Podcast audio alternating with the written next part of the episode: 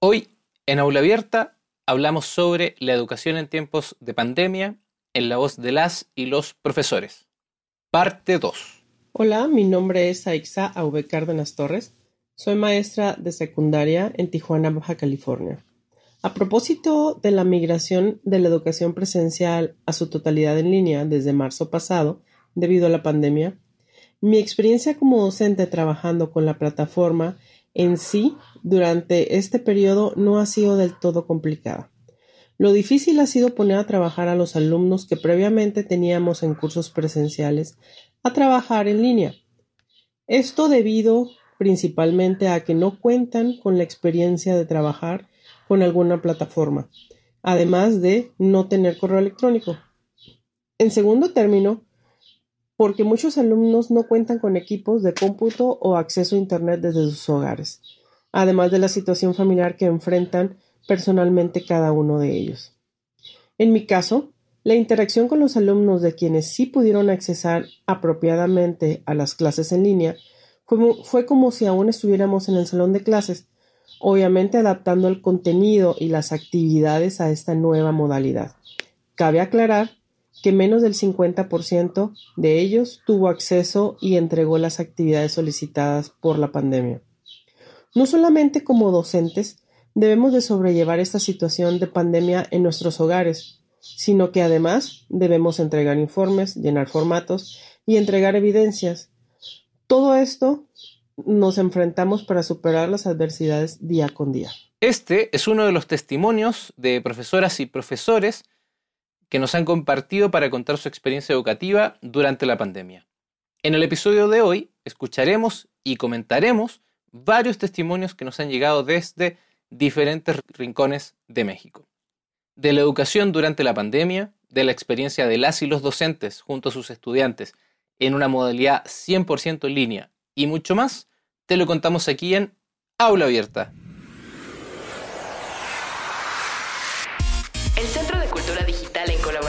Sergio Rubio Pizzorno presentan Aula Abierta. Aula Abierta. Un podcast sobre lo digital desde una perspectiva educativa.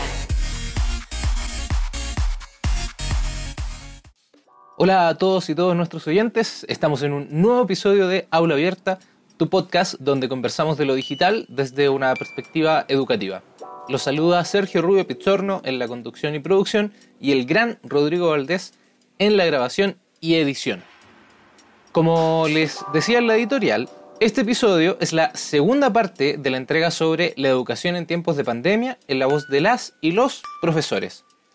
En la sección de conversación estaremos compartiendo contigo testimonios de profesoras y profesores de diferentes rincones de México para saber de primera fuente cómo ha sido la experiencia educativa durante la pandemia del coronavirus. Además, en la sección El evento del mes, te traemos toda la información del programa Encontrarse, con el cual se realiza el lanzamiento del canal CTV del Centro de Cultura Digital. Todo esto y más en un nuevo episodio de Aula Abierta que hoy dedicamos a la educación en tiempos de pandemia en voz de las y los profesores.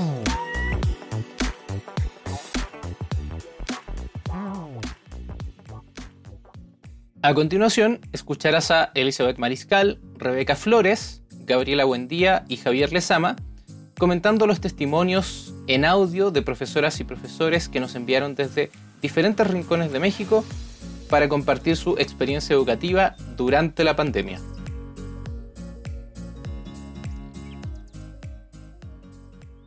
Quiero proponer el ejercicio de escuchar algunos testimonios de profesoras y profesores que han estado dando clases durante este tiempo de confinamiento, que son de distintas partes de, México y que también corresponden a distintos niveles educativos. Entonces, vamos a reproducir algunos testimonios. Cada uno no dura más de un minuto y medio, dos minutos. Entonces, yo les he ido agrupando ahí por temas. Entonces, les voy a poner, vamos a hacer la prueba, voy a poner dos o tres de, un jalón y, y ya luego los vamos comentando. ¿Les parece? Sí. Vale. Hola, mi nombre es Lidia Larcón Morales y soy docente del EMSAT 33 del Colegio de Bachilleres del Estado de Querétaro. Mi experiencia docente durante este periodo de confinamiento ha estado plagada de retos importantes.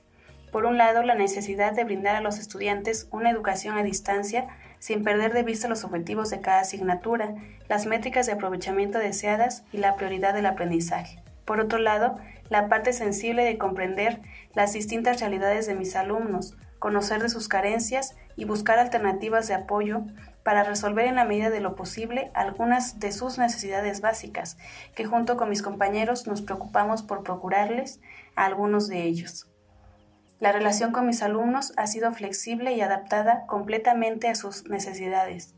Trabajo en un medio rural y los chicos no tienen acceso a Internet estable, muchos de ellos no tienen computadora en casa y la mayoría de sus familias se vieron afectadas por la pérdida de sus empleos.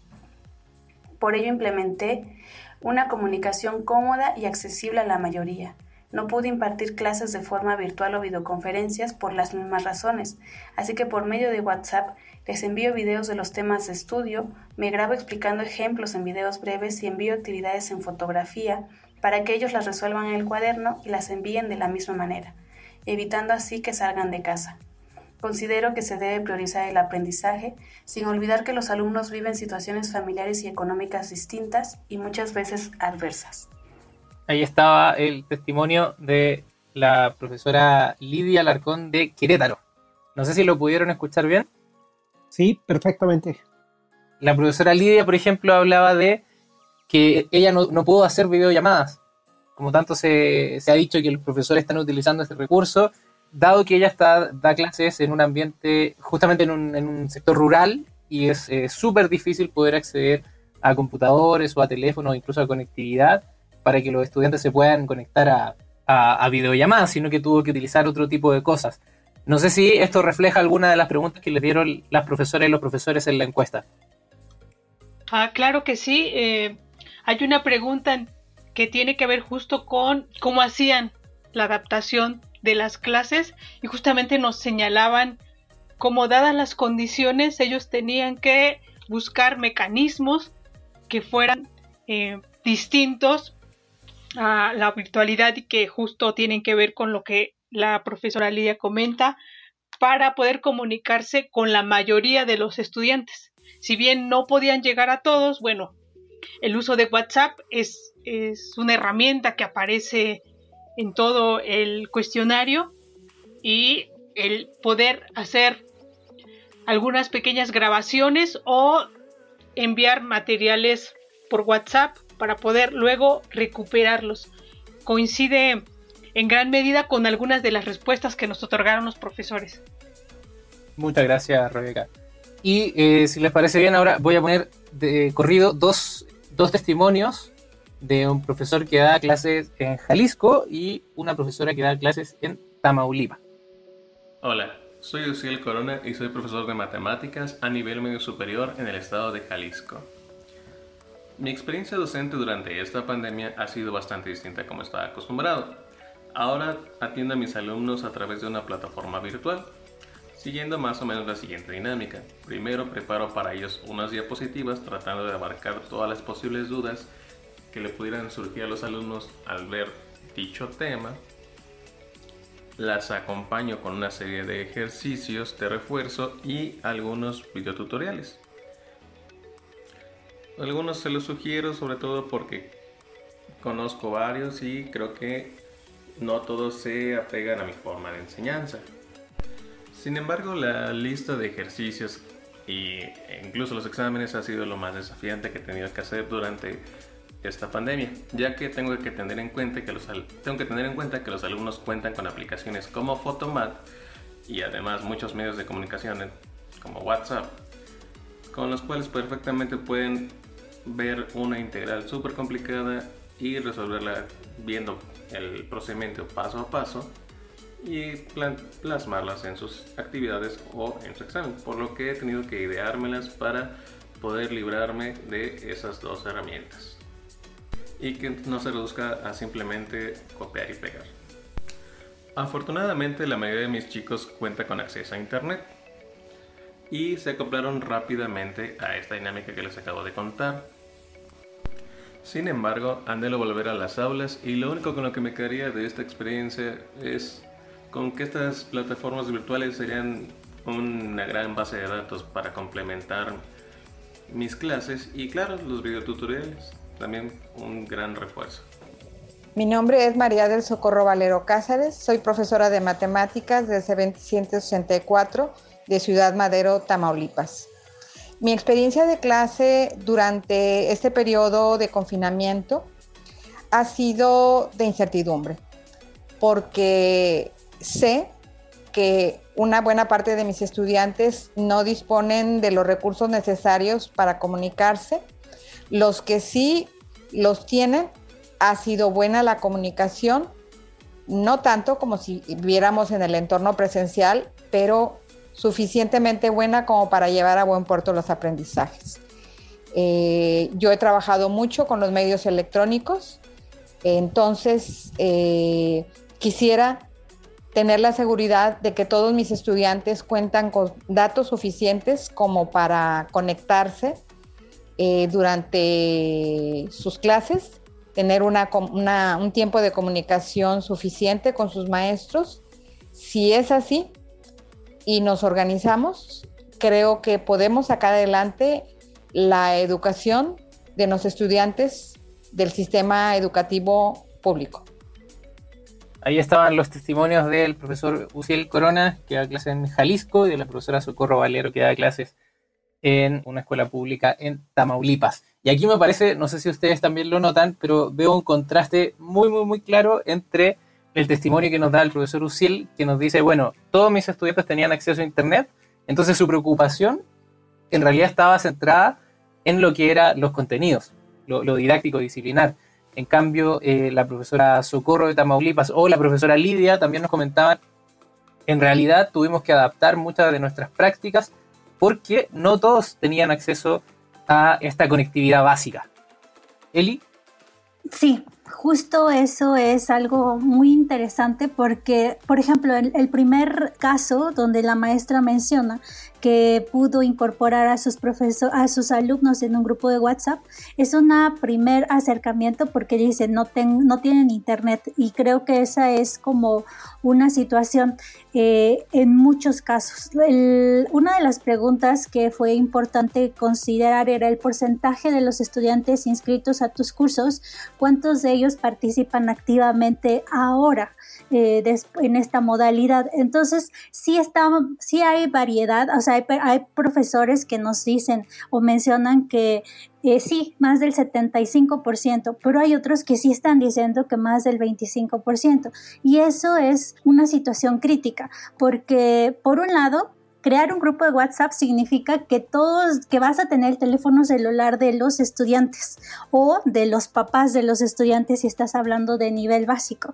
Y no sé si todos los profesores tenían ese dato, por ejemplo, en nivel medio superior o superior, el celular de sus alumnos. No, o sea, es como complejo, por un lado. La otra es la conectividad que pueda tener ese celular, dice la profesora Socorro. Es que no todos mis estudiantes, aunque tal vez tengan celular, tienen la conectividad, tienen que usar sus datos para conectarse qué dispositivos tienen en sus, en sus casas. Una sola computadora y esa computadora la comparten los padres porque también están haciendo home office y también los niños porque tienen que hacer tarea. Entonces sí son realidades que nos están compartiendo los profesores de ciertas vivencias y la preocupación de que algunos alumnos, y eso es la situación grave que quería comentar porque sí hay algunos analistas que están mencionando que el 80% de, los alumnos está siendo atendido pero ¿qué pasa con el otro 20% de los alumnos? O sea, cuando miras la población estudiantil, un 20% es demasiado. Entonces, decía un analista que hace 40 años que no se veía una situación de esta naturaleza donde estás perdiendo a tantos alumnos en el sistema educativo por estas brechas digitales por un lado, eh, la conectividad que tienen por otro y las formas de trabajo que han ido adoptando. Si bien eh, pensar en una ciudad o en un entorno donde haya mejor conectividad permite a los alumnos y a los profesores un mejor acercamiento, pero no todos están en condiciones para, para poderlo llevar a cabo y creo que está eh, lo que menciona la profesora Socorro de incertidumbre e inquietud, creo que es algo que, que sí se miró en esta encuesta que se hizo a los profesores y fue un sentir muy generalizado de los profesores de no perder a sus estudiantes, pero no sabes cómo mantenerlos que participen activos si no tienen conectividad, si no tienen las condiciones.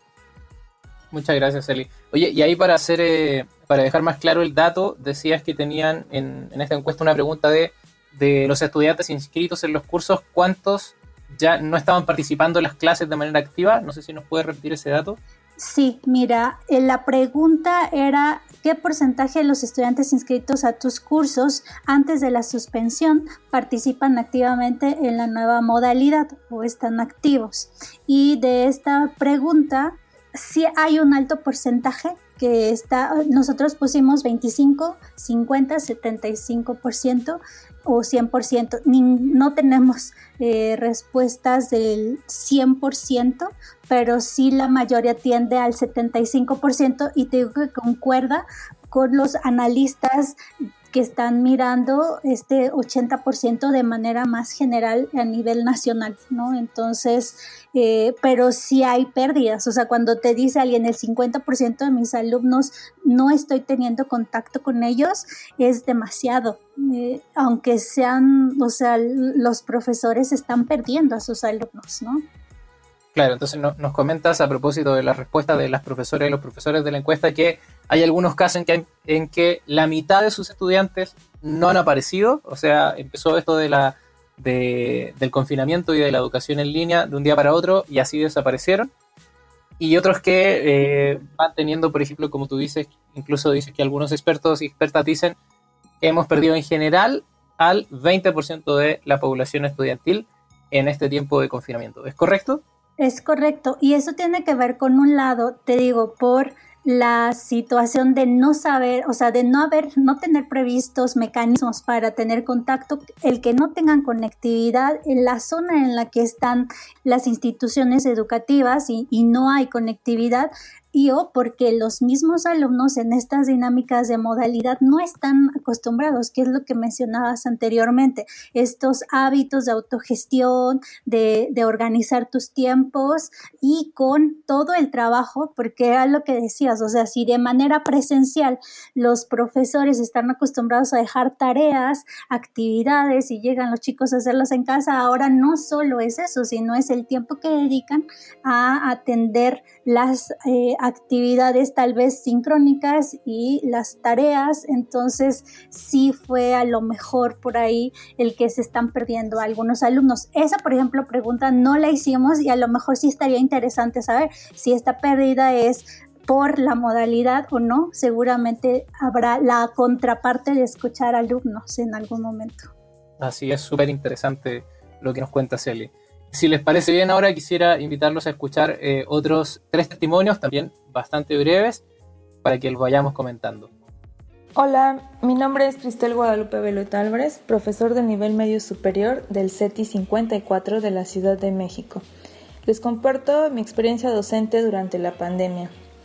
Ha sido una experiencia grata, llena de aprendizajes y trabajo colaborativo tanto con mis grupos y otros docentes pero a la vez ha sido eh, un tanto difícil y estresante, ya que ni los alumnos ni los docentes estábamos preparados para una educación en línea. Me fue muy difícil mantener ese ánimo y ese entusiasmo en los estudiantes para que se pudieran conectar a las horas acordadas, para que entregaran las actividades en las fechas establecidas. Pero a la vez eh, fue un trabajo colaborativo porque hubo, hubo mucha participación por parte de mis grupos. La interacción que tuve con mis estudiantes durante la pandemia fue muy buena, ya que desde el inicio de, la pandemia eh, les establecí que nos íbamos a conectar mediante la plataforma Microsoft Teams, en el cual ellos podían acceder a través de la app en su celular o desde un computador.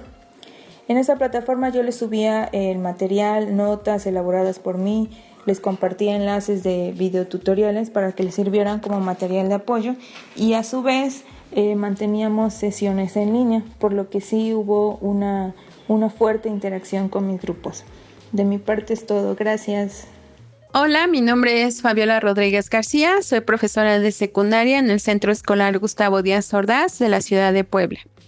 Mi experiencia docente durante la pandemia es que he movilizado conocimientos acerca de las tecnologías digitales para la educación y he aprendido algunas otras en el camino. Inicié muy entusiasmada diseñando un aula virtual en la plataforma GeoGebra y es increíble la cantidad de recursos con los que cuenta.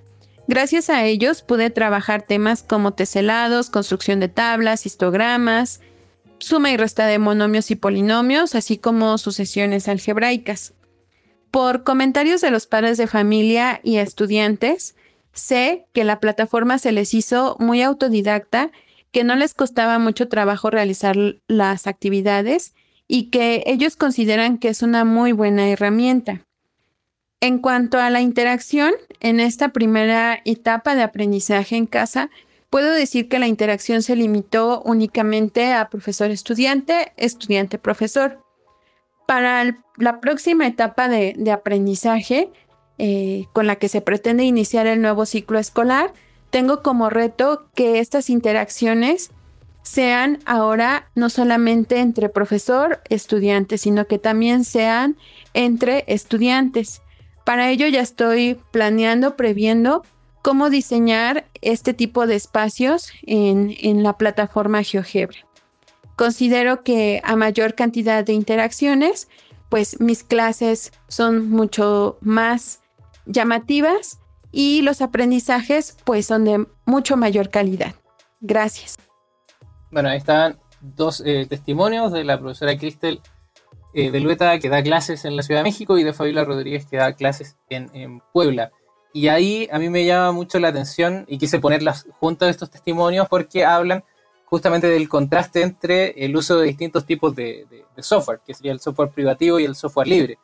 Debo decir, y con mucho espanto, que me llamó mucho la atención cuando estaba preparando la editorial de este episodio, de ver que había un acuerdo oficial de la Secretaría de Educación Pública con Microsoft. Eso a mí me pareció muy raro, por decirlo menos, y que en realidad los profesores y las profesoras, si, oh, les están dando ese recurso, claramente lo van a utilizar, ¿cierto? No sé si había algo de eso en las encuestas.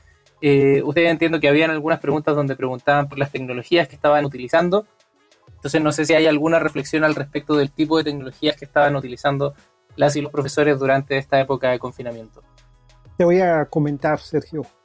Efectivamente, yo no lo he podido comprobar, pero sí hay eh, este ofrecimiento rápido o acuerdo entre Microsoft y la Secretaría de, Educación Pública. Pero fíjate eh, qué cosa. O sea, están los espacios pero están como vacíos, o sea, no, no hay propuesta educativa, ¿sí? No hay algo, o, eso lo tiene que hacer el profesor, necesariamente. Y, estaban muy desamparadas porque en algunos espacios libres, como por ejemplo en el espacio de GeoGebra, y no es por darte por tu lado, pero cuando menos eh, los profesores ya encuentran un montón de actividades que, que ellos son, pueden escoger, para recomendarlas y que puedan ser visitadas por los estudiantes para apoyar su trabajo. Hay toda, eh, sobre todo en las áreas de educación superior, los que declararon que estaban usando software, la mayoría de los software de los que ellos nos hablaron son software cerrados o con costos, ¿sí? no son abiertos necesariamente.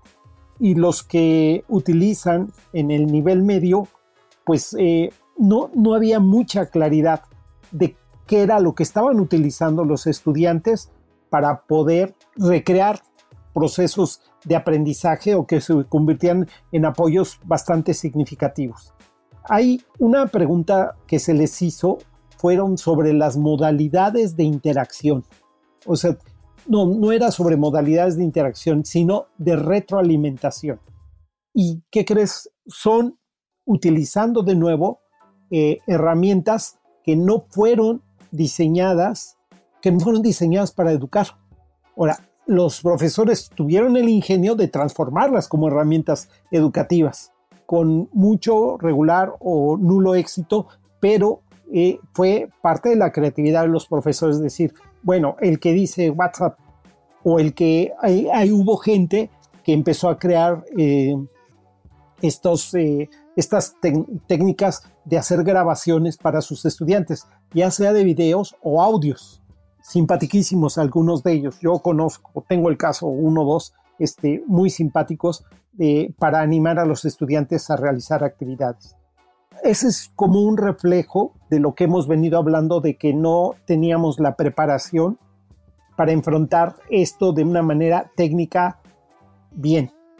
Eh, entonces, quiere decir, y por eso muchos profesores, eh, eh, como la profesora, perdón que no recuerdo su nombre, la, compañera de, creo que de la Ciudad de México, donde dice, bueno, es que ya estoy preparando, ya sé cómo le voy a hacer para la próxima que empiecen los cursos, voy a refinar las técnicas que aprendí y voy a utilizar mejor mis recursos, etcétera. Que ese es el gran fenómeno que a mí me parece que, es uno de los que se derivan de esta experiencia tan pronta a la que tuvieron que enfrentar los, profesores. ¿sí? No, no sé si respondí un poco a tu cuestionamiento, Sergio.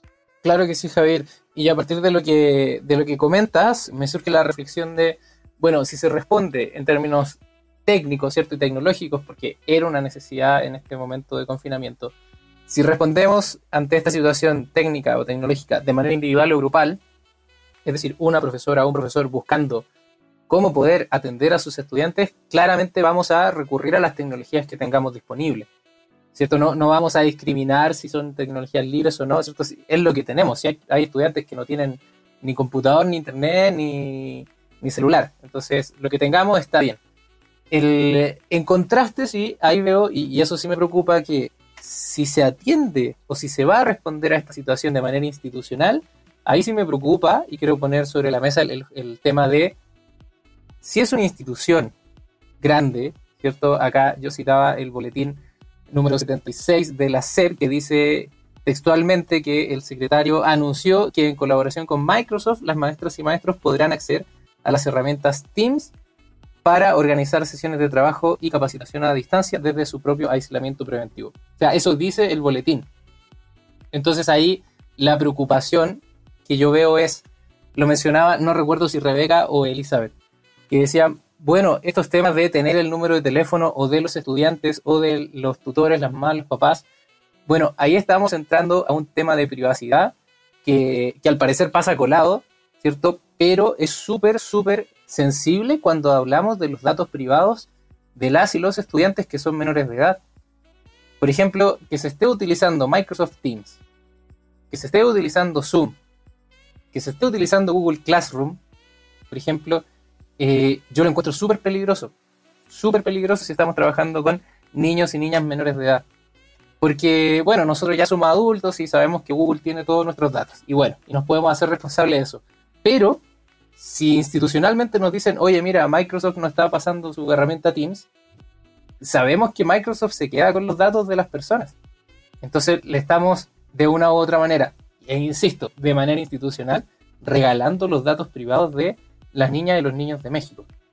Eso es, y además, por ejemplo, si son capaces de poder hacer una alianza con, Microsoft, de todas maneras podrían hacer alianzas con organismos eh, mucho más benignos, como lo que nos decía, por ejemplo, Javier, que en el programa de posgrado en donde él trabaja, utiliza la plataforma Moodle. Y que, eh, y esto es opinión mía, es la mejor plataforma de aulas abiertas que existe en todo el mundo. Y es un software libre. Entonces, si se puede hacer alianzas con Microsoft, pues también se podrá hacer alianzas con, Moodle, ¿cierto? Y, ahí sí podemos estar seguros que Moodle no se va a robar los datos de ninguna persona y menos de nuestras niñas y niños. Y ejemplo de ello también hubo con eh, Zoom. A propósito de que se volvió tan famoso y conocido, empezaron a sufrir ataques en donde eh, personas ajenas a las videollamadas que se realizaban entraban a estas videollamadas y ponían imágenes, eh, no sé, pues con contenidos que no deberían estar cuando teníamos a niñas y niños menores de edad en esas, en esas videollamadas. Y además también en algún momento supimos todos que Zoom le estaba filtrando los datos privados de las cuentas de las personas, de sus clientes, a Facebook, no importando si estas personas tenían cuenta o no en Facebook. Bueno, alternativas hay, siempre.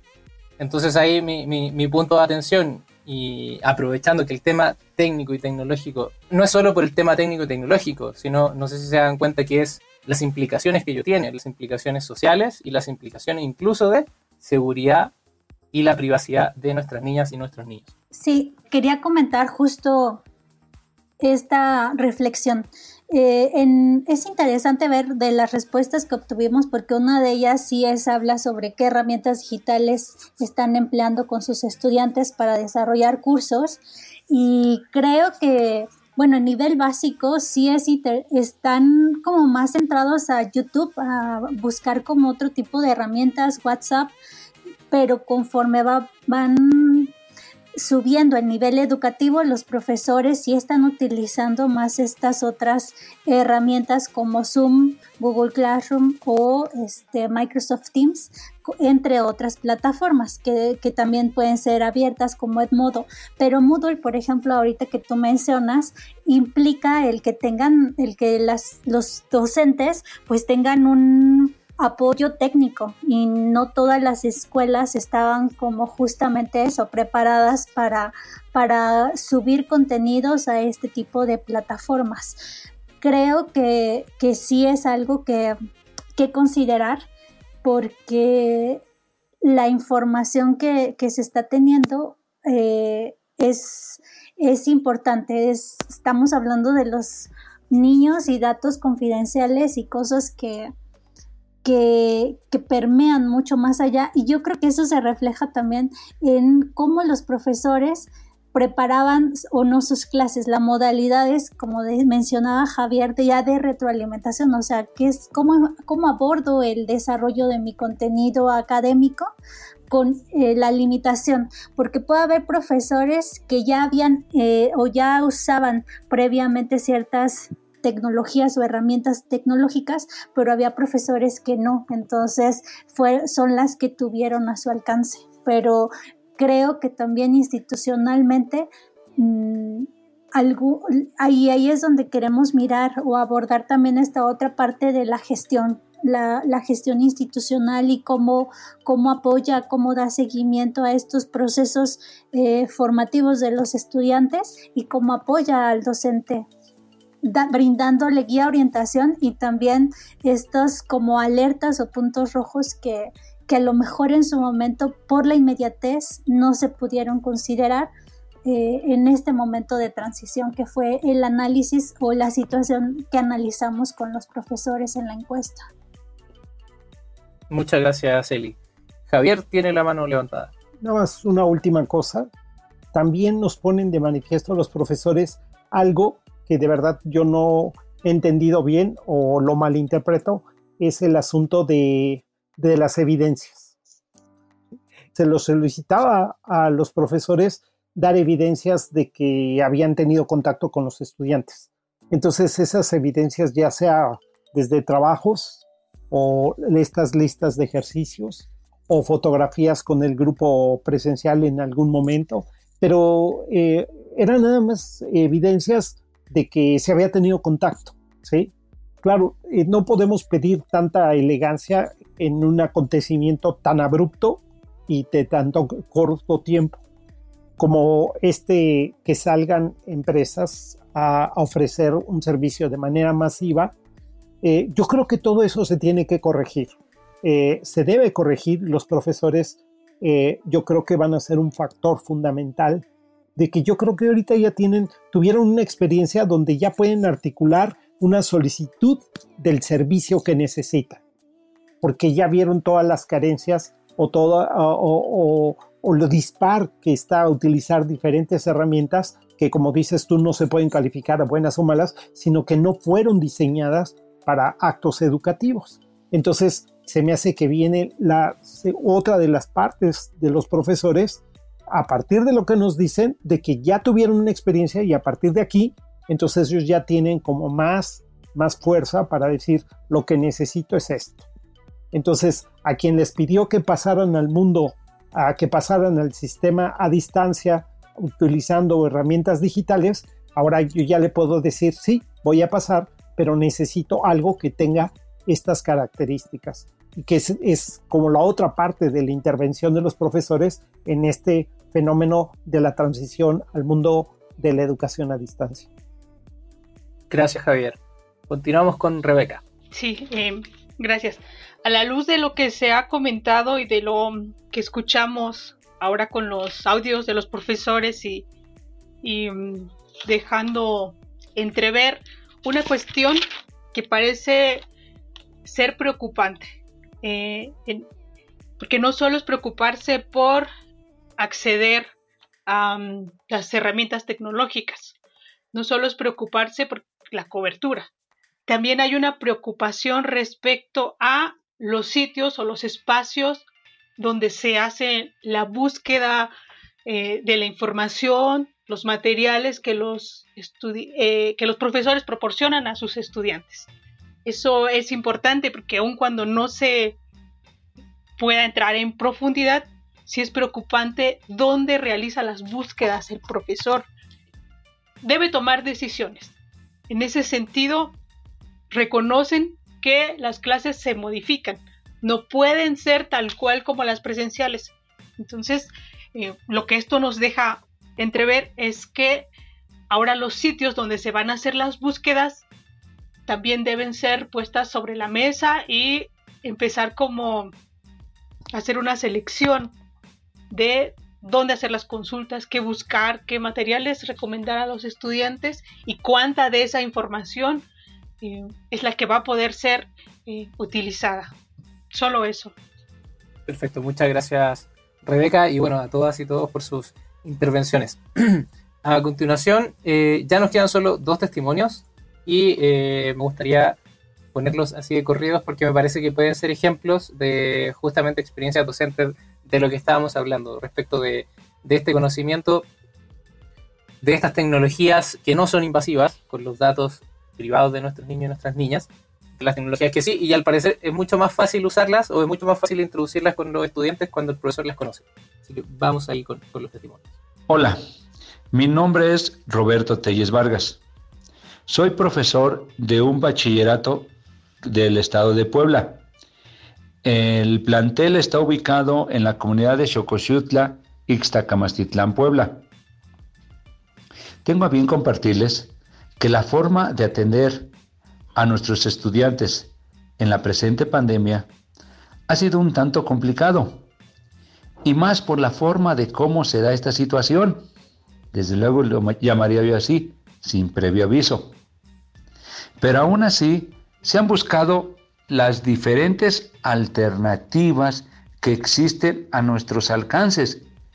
Y después de navegar en esa multitud de opciones que se puede tener para acercarnos a nuestros jóvenes y que ellos también pudieran este, disponer o acercarse a alguna herramienta para seguir eh, con su aprendizaje, este, pues se buscó desde luego eh, trabajar en línea, aprovechar todo el Internet, eh, las diferentes plataformas que se tienen, ¿verdad?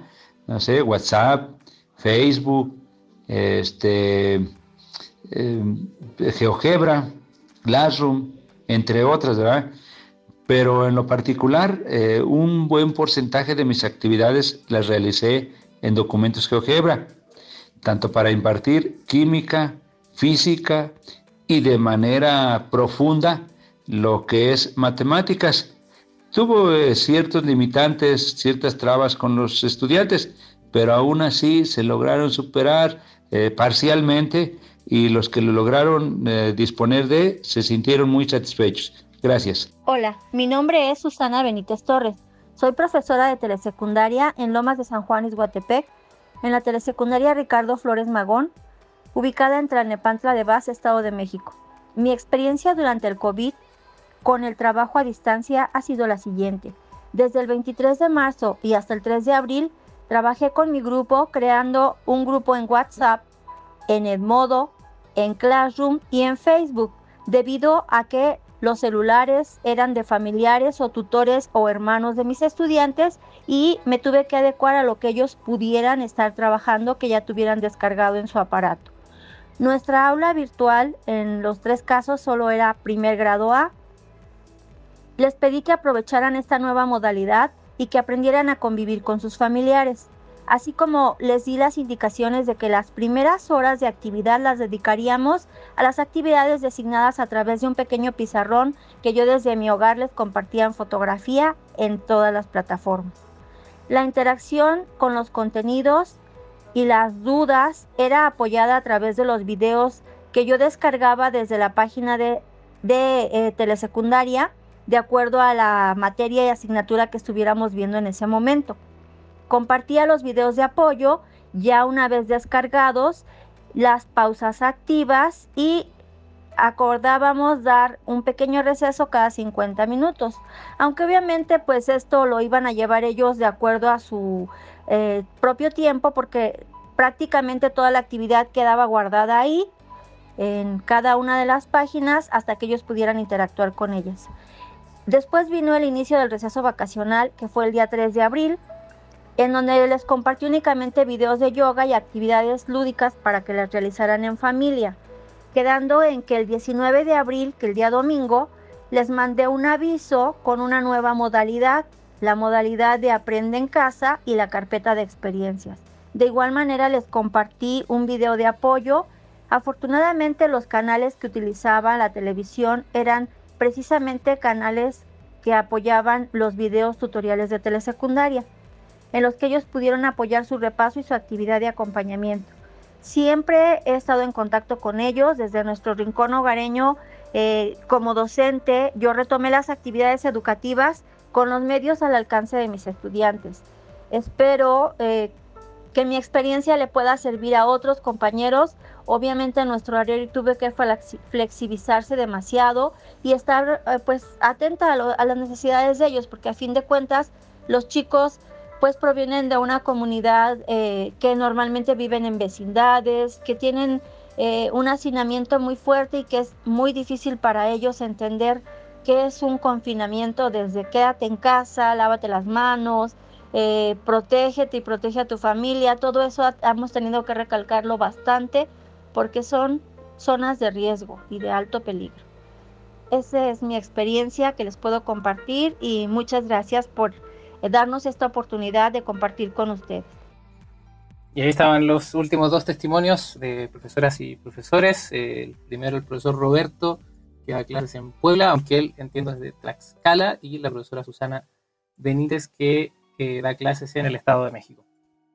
Bueno, ahí me gustaba mucho la, última intervención de la profesora Susana porque ella trabaja en el sistema telesecundaria y ya están eh, más o menos habituados al trabajo con estos recursos audiovisuales, de incluso trabajar con la televisión, con, ciertos canales de televisión. Entonces, la propuesta de la SEP fue, bueno, eh, este programa Aprende en Casa era parte internet, parte televisión, y ahí se pudieron acoplar bastante bien. No sé si en la encuesta ustedes también tuvieron resultados respecto de distintos sistemas de educación eh, aquí en México, a propósito de que son varios y muchos sistemas educativos.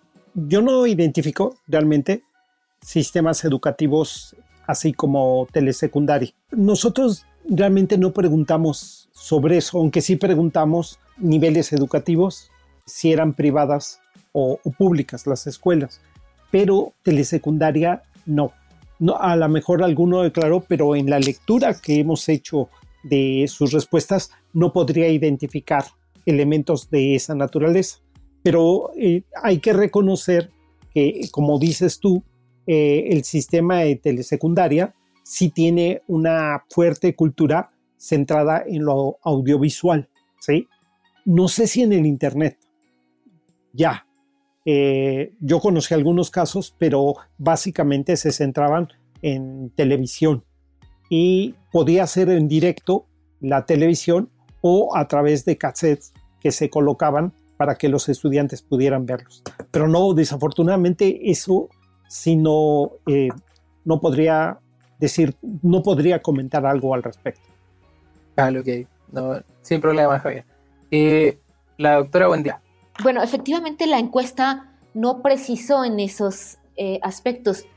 Sin embargo, y sí tiene que mucho que ver con los dos últimos audios que, vimos, que una cosa fue muy evidente. Muchos profesores, ya, ya se había mencionado, pero me parece que es prudente enfatizarlo, muchos profesores eh, sobrepasaron la instrucción institucional, es decir, algunos no se les avisó formalmente que tenían que cambiar, a otros se les avisó y sí, de acuerdo, se les dio su herramienta tecnológica, pero otros muchos, ellos fueron los que decidieron qué usar, qué hacer y también por ahí lo decían, siempre considerando a quién le estás dando clases. Eh, o sea, no solo al nivel educativo, sino el medio.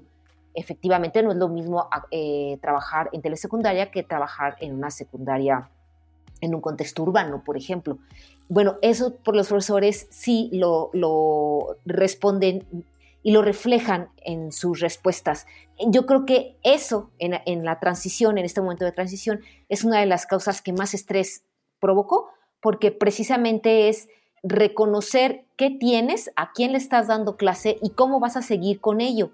Y si tú, porque esto también tiene que ver mucho con eh, eh, la brecha digital a la cual tú mismo como profesor eh, te enfrentas. A lo mejor puedes tener internet, pero no tienes esa manera de conocer cuáles son los medios o no.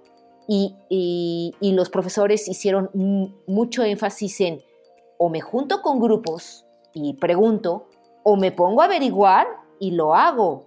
De ahí que no necesariamente esperaron una respuesta institucional y pues ahí importa mucho entonces los recursos abiertos, porque en su mayoría los profesores no somos gente de recursos, entonces lo gratuito, lo abierto, se vuelve una herramienta relevante y ahora podemos verlo y aprovecharlo a lo mejor de una manera más eh, cercana y, reconocida, pero en ese momento sí fue algo a lo que los profesores que no esperaron a recibir una instrucción como tal, sí recurrieron y las respuestas de los cuestionarios eh, lo muestran igual que estas dos últimas intervenciones que nos mostraste. Eso quería enfatizar. Muchas gracias, doctora Gabriela. Elizabeth. Sí, a mí me gustaron mucho estas últimas intervenciones de los profesores. Como, como mencionaba Javier, nosotros no podemos, no podemos ahorita como identificar, pero creo que hay profesores que sí tenían cierta experiencia utilizando ciertos recursos o herramientas que pudieron eh, traer en esta situación, aprovechar y explotar.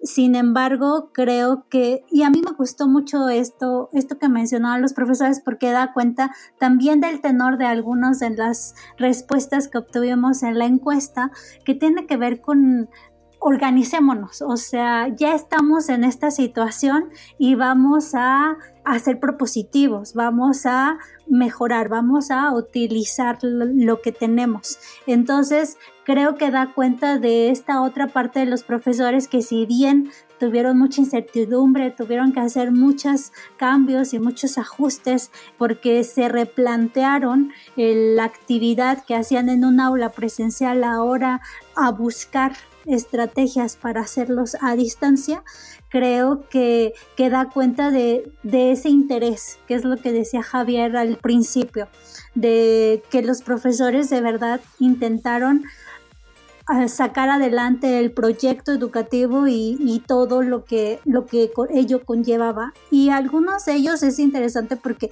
sí mencionaban dentro de sus respuestas, así como no abandonamos a nuestros alumnos, a los padres de familia en específico, por ejemplo, alguien que está en nivel básico. Y sí mencionaba esto también de evitemos saturar a los padres de familia a mandar cantidades desmedidas de actividades por solo cumplir y que debemos de evitar exigir más de lo que podamos hacer. Y, por ejemplo, este, este, eh, este profesor menciona sobre la alegría que sienten los pequeños al ver un video audio de sus profesores. Entonces, como es otra forma de acercarse con ellos, que tiene que ver con, con también el gran profesionalismo las de nuestros profesores, ¿no? De lo que quieren de verdad enseñar, que a pesar de la situación tan difícil que estuvo, ellos hicieron lo, que está en sus manos para poder abordar y llevar el aprendizaje a los, a los alumnos y, desarrollar sus clases o los contenidos y que promoviera de verdad un aprendizaje y, no fuese tan estresante. O sea, como, como estas actitudes tan propositivas da cuenta de, de lo que de verdad los profesores hacen y son. Y eso Eso sí, sí quería como resaltarlo. Sí, concuerdo completamente con, las intervenciones de, cada una de cada uno de ustedes respecto de la seriedad con, con la que se lo tomaron los profesores y las profesoras. Como decía Javier, que estuvieron a la altura de las circunstancias, a pesar de que nadie se esperaba esto y nadie estaba 100% preparado. Y esto que menciona Elizabeth también de la actitud súper propositiva eh, frente a, estas condiciones tan raras, es, algo que, ayuda mucho y, además se nota que es característico de, los profesores y de las profesoras. Incluso ahí como dato adicional, una de las profesoras que nos envió su testimonio en audio estuvo dando clases eh, así eh, desde su casa, ¿cierto? Con COVID o sea, ella sí se contagió de este virus y, estuvo durante 40 días igual dando clases y enviándole, no sé, los videos, los mensajes a sus estudiantes. Entonces, eso es una prueba eh, que ratifica lo que mencionaba Eli de esta actitud súper positiva, que a pesar de haberse contagiado, igual seguía trabajando por sus estudiantes. Rebeca. Sí, bueno, solo abonar a esto que se está comentando, que recuerdo el comentario de, de uno de los profesores que manifiesta su preocupación, su temor por no saber manejar herramientas tecnológicas para poder ayudar a sus estudiantes. O sea, él reconocía que era importante saber de herramientas tecnológicas para poder ayudarlos. Su preocupación estaba muy centrada en las capacidades de, él como profesor, de no tener esas herramientas necesarias para trabajar con sus estudiantes. Entonces, se, se ve claro cómo hay una necesidad que se manifiesta, que la reconocen, donde tienen que actuar y lo hacen. Pero en particular, esto que, que comento es porque el profesor lo dice así explícitamente. Tiene temor de no conocer de tantas herramientas como sus estudiantes para poder ayudarles y que sea rebasado por ellos. Así es, muchas gracias Rebeca por esa intervención. Y bueno, ya para finalizar eh, la conversación de este episodio de Aula Abierta, me gustaría preguntarles si tienen alguna reflexión sobre esta situación a, propósito de la encuesta que ustedes eh, han estado trabajando y también sobre el futuro de esta encuesta. Yo quisiera reflexionar dos cosas. Una, bueno, esta no es reflexión. Esto es como agradecerte tu interés, pero sé que lo haces porque te interesa el tema en varios planos. Te interesa el profesor y te interesa porque tú lo estudias, esta, lo que tú llamas la cultura digital y que de pronto eh, queda patente en nuestro medio a través de un fenómeno impresionante, sin precedentes. Eh, entonces, yo creo que, que es importante ahorita, es, todavía como lo estamos viviendo todavía, entonces es difícil estudiarlo en estricto sentido.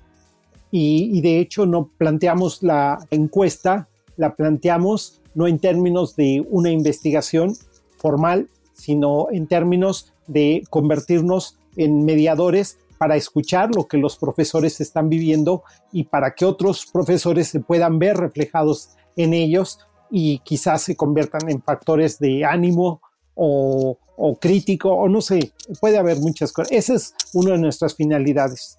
Otra cosa que te quiero compartir es que sí, e, esta encuesta chica finalmente, pero que es reveladora, la estoy trabajando con mis colegas, que es, hemos venido reflexionando sobre ella. Vamos a hacer otros trabajos con otros grupos para seguir difundiendo, porque no era, era muy en serio. Queríamos hacer visible, o valga la expresión, queríamos hacer audible la voz de los profesores, que la gente los papás, los otros profesores, los otros niveles educativos, la misma eh, funcionarios, los que gestionan la, educación en México, yo creo que lo saben, pero necesitan escucharlo, necesitan verlo y conocer lo que, cómo están haciendo las cosas los profesores. Eh, la encuesta, eh, esta que hicimos, la construimos con una lógica de datos abiertos. Es decir, si alguien quiere la encuesta para estudiarla y decir algo a partir de ella, nosotros se la compartimos. No tiene, no es privada, es, es de hecho lo que nos dijeron no nos pertenece, les pertenece a los profesores. Entonces, con todo gusto, si alguien me escribe, me pregunta y quiere saber o quiere tener la base de datos, la compartimos con toda inmediatamente, ¿sí? Sin problemas. Pues el futuro de la encuesta es darle voz a los profesores y ahora dársela por escrito. Es decir, estamos eh, un poco las reflexiones que hemos compartido contigo, estamos sistematizándolas y, tratando de generar un, documento que se pueda eh, publicar, pero sobre todo que se pueda compartir, porque creemos que la voz del profesor tiene que escucharse y una manera es lo que estás haciendo tú, pero, pero hay que hacer mucho más porque la cosa sigue. Entonces, lo que estamos haciendo es eh, sistematizarla para hacer, por lo pronto, un escrito. Hay otras ideas por ahí, pero esa es como la inmediatez. Perfecto, muchas gracias, doctora Gabriela. ¿Y alguna reflexión final de, las otras eh, invitadas? Bueno, reconocer que, que pasó a la luz de la pandemia y lo que en el sector educativo se vive, pues es un hecho que, que marca y que seguramente habrá aspectos que tendrán que modificarse en relación a la escuela, al aula, los espacios. Queda mucho por hacer y en particular pues repensar varias de las cosas que han acontecido, tanto de parte de la voz de los profesores, así como lo que está sucediendo con los papás, con, con los mismos estudiantes. Yo creo que hay elementos que se han puesto en juego y que es necesario reconsiderar, repensar y, replantear. Muchas gracias, Rebeca. ¿Y Elizabeth?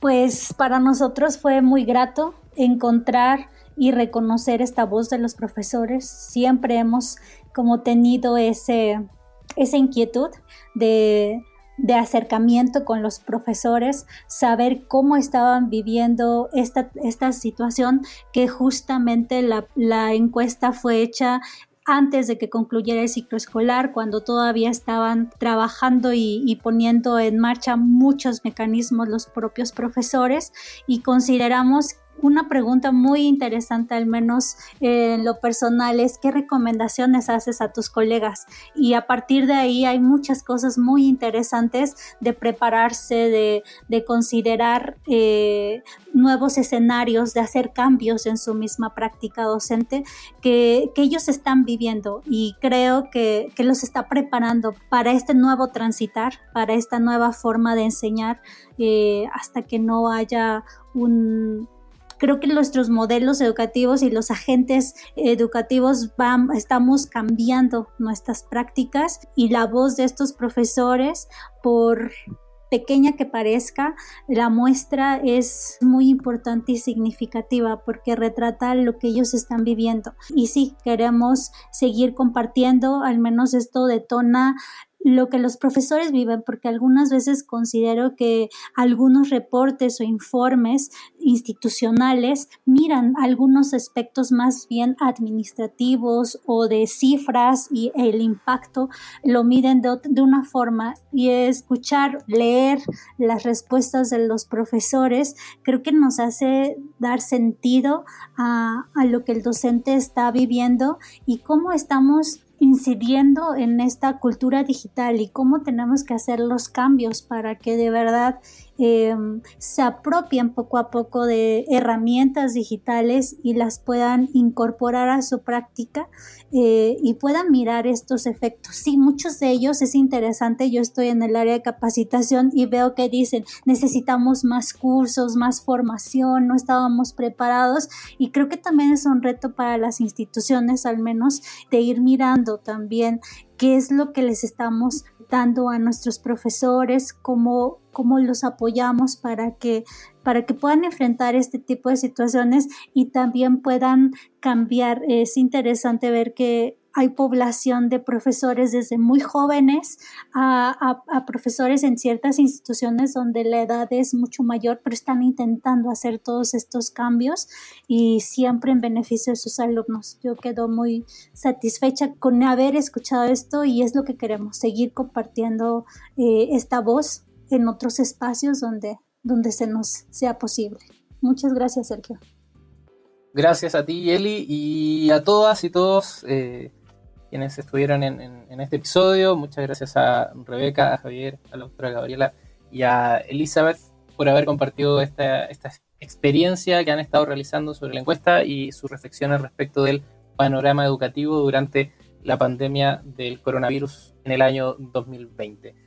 Y para finalizar, eh, me gustaría preguntarle dónde, si hay alguna oyente o algún oyente que le interesó el tema, quisiera contactarse con ustedes para saber más acerca de la encuesta o de las, el futuro de este trabajo. Eh, ¿Tienen algunos datos de contacto que nos puedan compartir?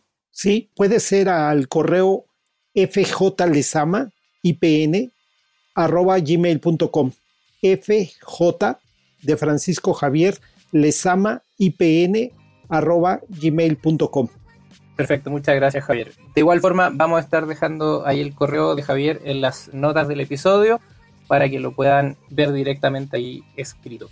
Bueno, y de esta manera estamos cerrando el bloque de conversación de este episodio de Aula Abierta, nuevamente agradeciendo a nuestras invitadas, nuestro invitado, por tomarse este tiempo para venir a conversar con nosotros sobre esta situación educativa que tiene mucho que ver con lo digital, específicamente con el cambio de lo presencial a lo 100% en línea. Así que muchas gracias a cada una y cada uno de ustedes por estar hoy con nosotros.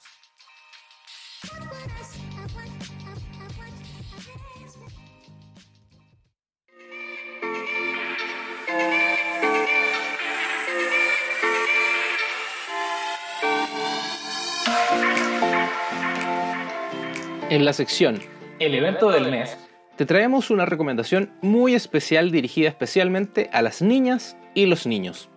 Este verano, el Centro de Cultura Digital tiene preparado el lanzamiento del canal CTV, el cual inicia sus transmisiones con Encontrarse, un programa para niñas, niños y niñas.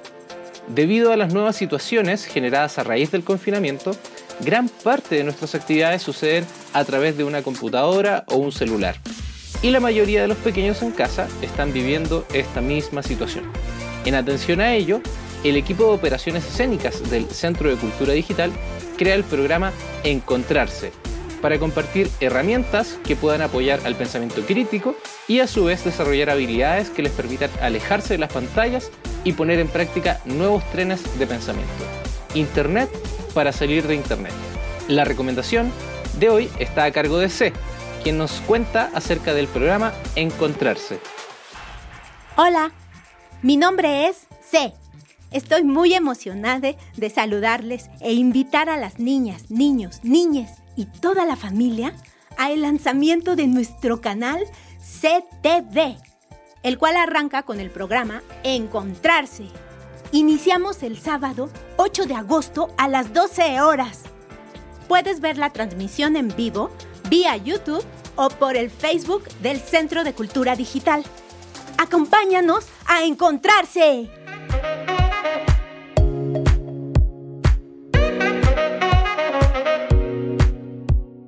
Finalizamos este episodio dándote las gracias por acompañarnos una vez más en el podcast Aula Abierta.